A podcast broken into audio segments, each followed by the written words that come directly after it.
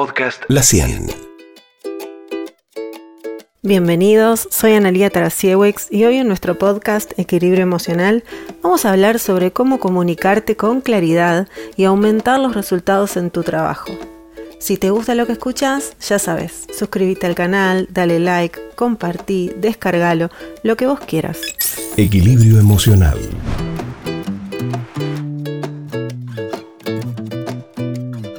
Semana pasada me consultó una mujer que había ascendido en su puesto laboral y ahí tenía a cargo 30 personas, más de 5 colaboradores que eran proveedores externos, pero tenía un gran problema.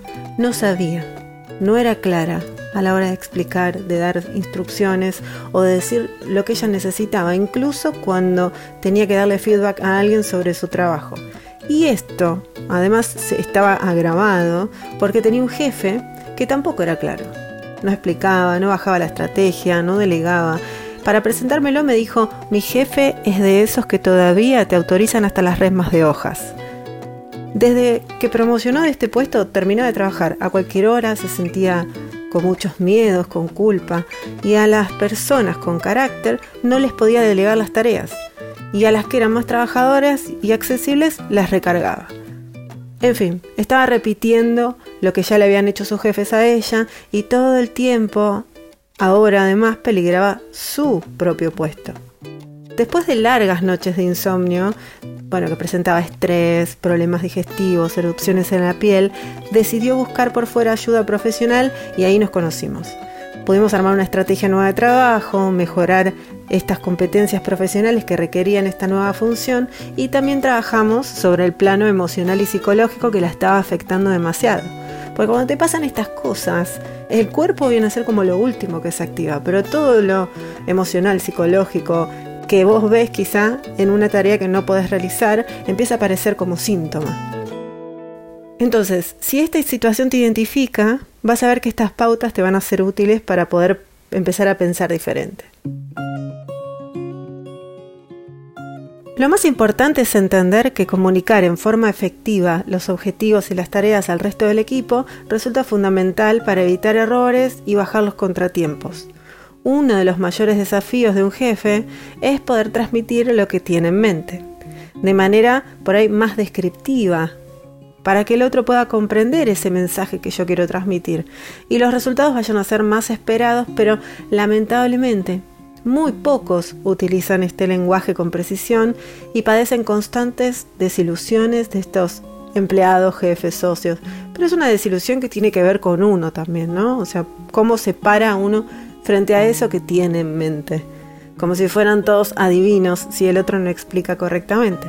En estas personas prevalecen estas clásicas frases como te expliqué bien, era obvio, se suponía que lógicamente ibas a entender, Frases que lo único que generan son nuevos malos entendidos, miedos, descalificaciones y rispideces innecesarias.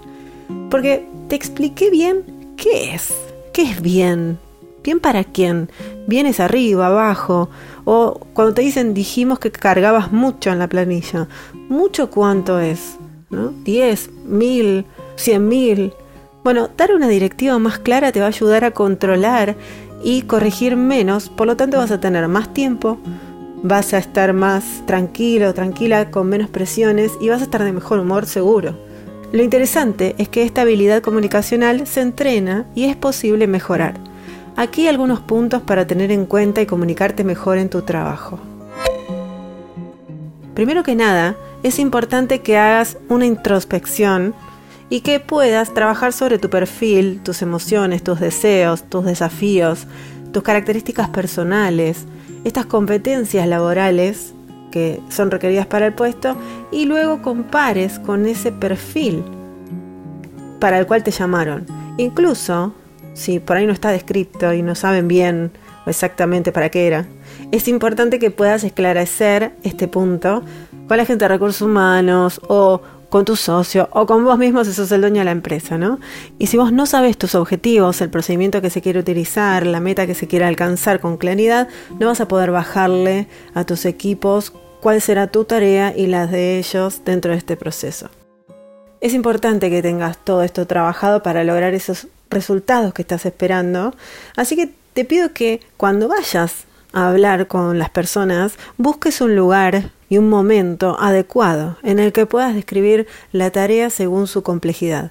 Ten en cuenta la intimidad, el ruido, la cantidad de gente, los picos de trabajo, bueno, la tecnología, entre otros factores.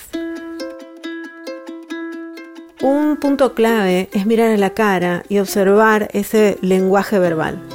Sonidos, onomatopeyas, gestos del otro mientras va transmitiendo ¿no? Esta, esta comunicación, cómo es el contacto visual, en las manos, ¿no? el asentimiento, los gestos faciales, la posición que tiene en ese momento. Bueno, si vas a estar en persona o por videollamada, es importante que puedas tomar este 70% del lenguaje paraverbal también.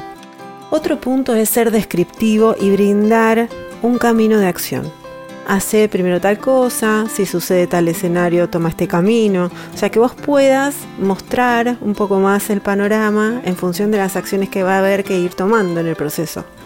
Es vital ser preciso, concreto, breve y reducir esta subjetividad, ¿no? estos pensamientos sobre lo que se dice. Hay cosas que son más objetivas, que ya están probadas, que se necesitan, entonces ahí se explica de una manera como más de proceso. Ahora, si es algo que, bueno, tiene que armar la persona y que vos le podés dar más vía libre y que puede generar más creatividad o que su impronta es al 100%, eh, bueno, ahí tendrás que explicar eso. Pero no dejar las cosas libradas al azar, sino como bajar una pauta más concreta. Acá sí, acá no. Digamos, no hace falta alargar las explicaciones ni con ejemplos, metáforas, si aún no se presentaron algunas dudas. Después, no usar las generalizaciones. Como por ejemplo, como les dije antes, mucho, poco, siempre, nunca, todo, nada. Son palabras que generan falta de precisión en la comunicación y preferentemente habría que hablar, digamos, brindando números concretos o porcentajes. ¿no? Recibimos 70 llamados, de estos 70 llamados necesitamos que el 80% tal cosa, eh, hagamos un informe de tal manera, cuando las personas preguntan tal cosa, eh, sería bueno que eh, se conteste con la opción 1, 2 o 3. Bueno, pensar, pensar de una manera más explícita para que la persona cometa menos errores, pero sin perderse, ¿no? O sea, el robotito no lo queremos, queremos una persona que pueda trabajar con su impronta, con felicidad, etcétera, pero entendiendo más claramente, digamos, si son procesos cerrados, bueno, ¿qué hay que hacer? Es importante permitir la retroalimentación y escuchar a la persona, ¿no? O sea, una vez que se acepta o declina este punto, dejar claro dónde, cómo, cuándo se incorpora este punto en la tarea.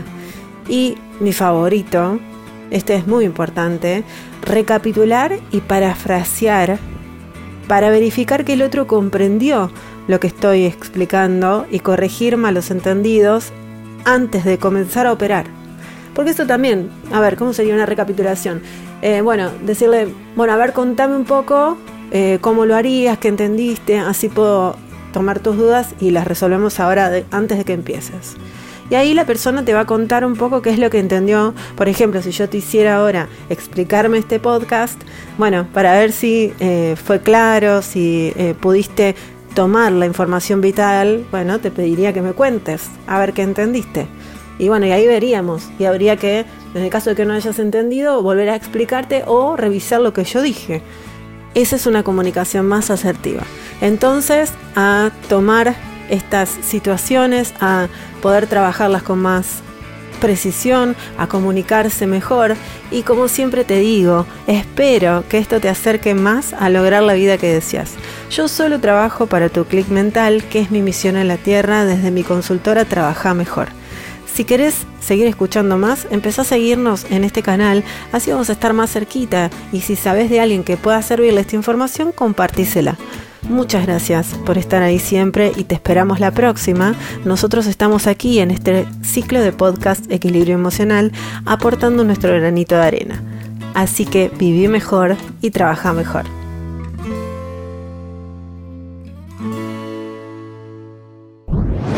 Podcast La 100.